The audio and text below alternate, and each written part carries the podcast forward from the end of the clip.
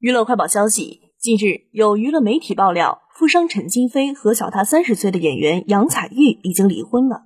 原因是陈金飞不愿再给女方资源，还有知情人士跟帖留言称陈杨二人两年前就没在一起了。当然，杨采钰刚跟陈金飞在一起时就被网友质疑动机不纯，其实想让男方铺资源助自己上位。毕竟，作为干爹，当初陈金飞没少动用超能力给刘亦菲砸资源。但有了新欢以后，陈金飞扭脸就把好莱坞大饼从刘亦菲身上移到了杨采钰。